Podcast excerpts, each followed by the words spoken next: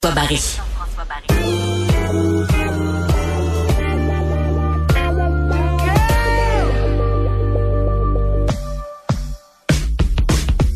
Au lit avec Anne-Marie. On retrouve Anne-Marie Ménard, notre professionnelle en sexologie, pour la partie 2 du euh, pénis. Et là, je veux pas dire que le pénis est en deux parties, mais bien le deuxième segment concernant le pénis. C'est autre chose quand même, Anne-Marie. Faut pas euh, faut pas se confondre. Non, non, il faut pas se confondre. Le pénis n'est pas sectionné en deux. En tout cas, pas encore. euh, Pas et encore. lors de, de- du dernier balado, donc euh, vous pouvez aller écouter. Donc, on a parlé euh, des hommes euh, versus leur pénis, la grandeur moyenne, qu'est-ce que les femmes euh, préféraient. Il restait certains dossiers qu'on n'a pas encore traités, comme par exemple les micro-pénis. Et ça, c'est quelle grandeur un micro-pénis? Ah, ça, là, les micro-pénis et les pénis de grande taille, c'est un sujet qui fascine euh, les gens. Donc, en partant, ce qu'il faut savoir, c'est que ce sont que 6 hommes sur 1000 qui possèdent un micro-pénis. Et un pénis qui est considéré comme étant un micro-pénis, je- on, on dit vraiment le mot pénis souvent aujourd'hui, c'est... euh, Ouais.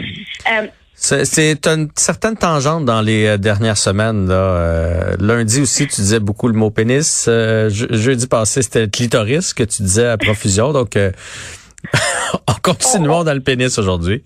On est dans l'anatomie. Euh, donc, le- un micro-pénis mesure moins de 7 cm. Moins de 7 cm Ouais, en érection ou au repos? en érection. C'est quand même, c'est quand même pas si petit que ça, je trouve. Ah ouais? 7 cm. C'est quand même pas, tu sais, je veux dire. Écoute, ce qu'il faut savoir, là, c'est que c'est le premier tiers du vagin qui est vraiment réceptif, sensible au plaisir. Hmm. Donc, Le ce que tu es en train de nous dire, c'est qu'il y a quelque chose à faire pareil avec ça. là. Au-delà du fait que c'est que con- c'est complexant une fois qu'on qu'on baisse notre pantalon, après ça, euh, si on travaille bien, il y a moyen de satisfaire sa partenaire. Exactement. Puis, ben, si on, on me connaît bien, si on me suit sur les réseaux sociaux, on le sait, moi, la pénétration, euh, j'essaie d'en faire un peu moins la promotion. Je fais beaucoup la promotion du sexe oral et de tout ce qui se, se considère comme étant un préliminaire parce que la pénétration, ce n'est pas tout. Hein. On se rappelle que c'est quatre femmes sur cinq qui n'atteindront jamais l'orgasme grâce à la pénétration. Hmm. Pourquoi? Parce que le clitoris, c'est un orgasme interne et là, on le stimule indirectement. Bref, un pénis de moins de 7 cm, ça, ça- c'est considéré comme étant un micro-pénis. Maintenant, tu vas me dire, OK, c'est quoi avoir une grande taille de pénis? Ouais. Ben, les, les tailles extrêmes sont un peu moins communes qu'on puisse le penser. On va parler de 5 hommes sur 100 qui ont un pénis en érection de plus de 16 cm. La, la semaine, lors de la dernière chronique, là, tu nous disais que qu'est-ce que les femmes préféraient, etc. Est-ce que ça peut être trop gros? Euh, oui. Et ça, tu sais, le, le vagin, c'est un muscle, hein? Puis, euh, dépendamment des personnes, dépendamment de l'anatomie, euh, ben, il y a des gens pour qui euh, un pénis peut euh, sembler être trop gros dans le vagin. Évidemment, le, le, le, le- vagin, lorsqu'on est excité dans un rapport sexuel, il va s'allonger, OK? Donc, plus de place pour euh, laisser entrer le pénis. Mhm. Mais effectivement, il peut être trop gros. D'ailleurs, j'ai une statistique intéressante ou un fait intéressant. L'homme avec le plus grand pénis du monde serait un Mexicain de 54 ans Oh. et son pénis mesurait 48,1 cm. Ben voyons. Et c'est oui, oui, c'est carrément un handicap. Il ne peut même pas aller travailler. Ah non, mais qu- 48 cm, euh, 48 cm, c'est, je veux dire, ça y va jusqu'aux chevilles, là? Euh, Absolument. Tu sais, il y a des- on a des jambes de 48 cm des fois. là. Bon, euh, est-ce que, euh, tu sais, il y a, y a toutes sortes de sites, là, enlarger pénis, ces affaires-là. Est-ce qu'un micro pénis, ça s'agrandit, puis est-ce qu'il y a quoi à faire si on a un trop gros pénis? OK. Euh, non, un pénis, euh, en général, ne s'agrandit pas. Il n'y a pas de chirurgie. C'est, incroyable vraiment de voir tous les, les spams qu'on peut recevoir là, de enlarge pénis, comme tu mentionnes. Euh, c'est sûr qu'avec une pompe à pénis qu'on retrouve dans les boutiques érotiques, on peut euh, vraiment amener le pénis à dilater le plus possible ses vaisseaux sanguins pour qu'il y ait le plus de sang dirigé vers le pénis. ça va le rendre plus dur et il va avoir une meilleure érection. OK. Plus nervuré dans le fond, parce que s'il y a plus de sang, les, les veines vont être un peu plus sorties, donc plus nervuré. C'est un peu ça? plus nervuré, plus solide. ça a été aussi étudié que les hommes qui reçoivent du sexe oral aurait une meilleure érection également parce que bon, il y aurait peut-être quelque chose autour du fantasme là, du sexe oral. Euh, donc, il n'y a rien à faire là, pour vraiment là, grandir le pénis. Je suis désolée. Grandir le pénis. Puis, ben, si vous avez un, entre guillemets, trop gros pénis, ben, ça non plus, il n'y a pas grand-chose à faire. Outre le fait que la partenaire pourrait faire des exercices de dilatation au niveau du vagin, il y a des dilatateurs qui existent. Donc, ça serait d'habituer le vagin à créer une plus grande ouverture pour la réception du pénis. Dans le fond, au lieu de chercher des solutions, il faut chercher ce qu'on peut faire avec ce qu'on a et euh, comment euh, comment bien s'en servir. Est-ce que, parce que moi je pense que c'est un mythe, est-ce qu'il y a une relation entre, tu sais, des fois on dit la grandeur des pieds, la grandeur d'un individu, mm-hmm. la longueur des doigts. Est-ce qu'il y a une relation entre le pénis et euh, tout ce que je viens de te nommer, ou c'est un mythe? Ça serait tellement le fun que ce soit pas un mythe parce qu'on pourrait, tu sais, sans avoir à faire nos recherches, euh, savoir un peu à quoi euh, on a affaire.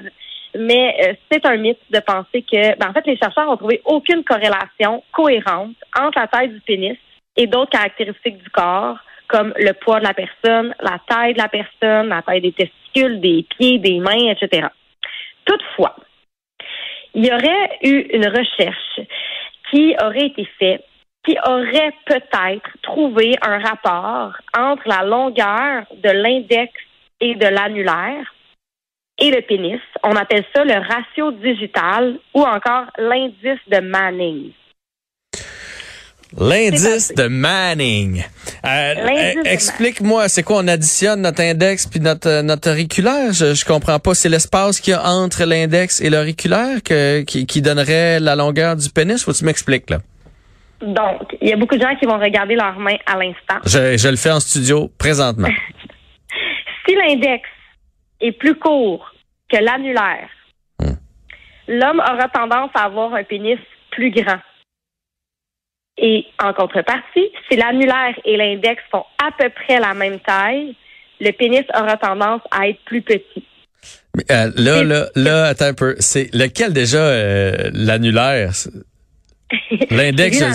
C'est celui du, du, la du bague milieu? de mariage. C'est celui de la bague de mariage. C'est le quatrième, dans le fond. Ouais. Donc, si l'index est plus long, qu'est-ce que ça fait? Si l'index est plus court que l'annulaire, on va avoir un pénis plus grand. D'accord. si l'annulaire et l'index font à peu près la même taille, le pénis aura tendance à être plus petit. Je vois. Je, je, vais garder mes mains sur la table à l'instant même puisqu'on est filmé euh, pendant qu'on se parle. Euh, tu voulais aussi me démystifier l'érection matinale. Qu'est-ce que tu veux démystifier là-dedans? Écoute, tant qu'à parler du pénis, on va parler de l'érection matinale parce que c'est un sujet qui, lui aussi, suscite énormément de questionnements. Euh, pourquoi les, les hommes ont-ils une érection le matin? À quoi ça sert? C'est un grand mystère. Et l'explication qu'on entend le plus souvent, c'est que ce soit lié au besoin d'aller uriner. Ben ouais, moi, moi je pensais que c'était ça. Euh, sur le petit matin, on a, on a la vessie pleine, là, ça fait des petits chatouillements, puis on dirait que ça, ça amène l'érection. Mais là, tu es en train de me dire que c'est pas ça. C'est pas ça, puis c'est vrai qu'on entend ce hein. que tu viens de dire très souvent. Mais c'est peu plausible parce que si c'était le cas, on aurait des érections à chaque fois qu'on a envie d'aller uriner dans la journée. Mmh, ouais. Et, je veux dire, je vous le souhaite pas d'avoir des érections à chaque fois que vous avez envie d'aller uriner. Euh, mais en fait, comment qu'on explique ça, c'est que c'est lié au fonctionnement du cerveau puis euh, aux phases de sommeil qui euh, vont avoir un impact sur notre système nerveux. Je pense que j'en ai déjà parlé. L'érection, c'est une, c'est un réflexe. Okay, ouais. Donc, la même chose, c'est quand tu tapes sur ton genou, tu as la jambe qui lève. Ouais. Ben, quand il y a une stimulation au niveau du pénis, il y a une érection. Mm-hmm. Quand on dort, on traverse plusieurs phases de sommeil. On va passer d'un sommeil plus léger vers un sommeil plus profond. Puis on arrive à la dernière phase du soleil. Il y en a quatre. Euh, pas du soleil, du, sommeil. Mais le soleil se lève, donc euh, c'est correct. c'est ça. On arrive au sommeil paradoxal. Donc, c'est un cycle. Et ce cycle-là va revenir de 3 à 6 fois dans une nuit. Et donc, on aurait de 3 à 6 érections par nuit, chacune d'une durée de 10 à 30 minutes, qui fait une durée cumulée de 1 à 2 heures en érection chaque nuit. Ah, ouais, hein? Absolument. Sur une nuit de 8 heures, tu vas passer deux heures en érection. C'est oui, exactement. Eh ben. Mais on s'en rend pas compte parce qu'on dort. Et comme j'ai mentionné, la dernière phase, c'est la phase de sommeil paradoxal. Il se passe quatre choses dans cette phase-là. On rêve de façon plus intense. On a le corps paralysé complètement. On a les yeux qui bougent sous les paupières. En anglais, on dit le rapid eye movement. Et ben, on a des érections. Il se passe une affaire dans cette phase-là. C'est un peu contradictoire, donc c'est pour ça qu'on on l'appelle la, phase de sommeil paradoxal. C'est comme des choses qui sont un peu inexplicables. Et là, si on va plus loin dans l'explication de l'érection, on va se rendre compte que dans la phase de sommeil paradoxal, on a un système nerveux parasympathique qui est activé. Je m'explique. Le système nerveux est divisé en deux.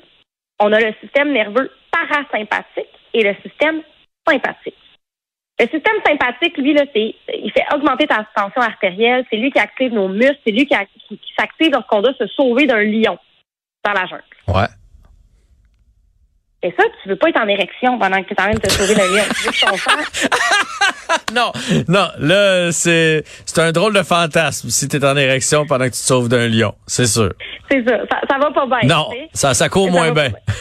Ça court moins bien. Tu sais, ça, euh, surtout si c'est un pénis de 54 qui a 42 cm comme euh, le Mexicain. Ça court vraiment moins bien.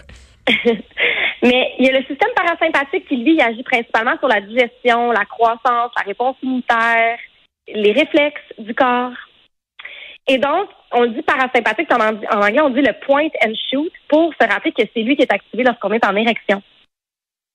Et quand tu es dans ta phase de sommeil paradoxal, ben, tu as le parasympathique qui est activé. Et donc, tes muscles sont complètement relâchés, tu relax. Euh, et donc, on peut avoir un afflux de sang. Il y a une bonne circulation sanguine qui se fait. Il y a un apport en oxygène qui, qui va arriver dans les corps caverneux du pénis. Et donc, il va entrer en érection. Et quand on se réveille le matin, souvent, on se réveille à la fin de la phase de sommeil paradoxal. Et donc, on a une érection. C'est le point and shoot. Je trouve que c'est, euh, ouais, c'est, c'est bien utilisé dans le cas du pénis. Point and shoot. Anne-Marie, je, je sais pas où tu prends toutes ces informations-là, mais euh, c'est vraiment très intéressant de t'écouter. J'en apprends à chacune des chroniques. Surtout sur, sur le pénis. Ben, entre autres, parce que ça, ça me concerne un peu plus, mais non, non, sur euh, surtout jusqu'à maintenant, euh, ça fait de très belles discussions euh, au souper par la suite. Euh, on se retrouve pour la prochaine chronique. Merci beaucoup. À la semaine prochaine. Bye bye. Bye bye. Euh, merci à tout le monde d'avoir été là pour cet épisode de Cube. Merci à l'équipe de recherche, l'équipe de réalisation. Euh, C'était Jean-François Barry qui vous remerciait d'être euh, bien, euh, bien régulier euh, de façon quotidienne à l'antenne de Cube.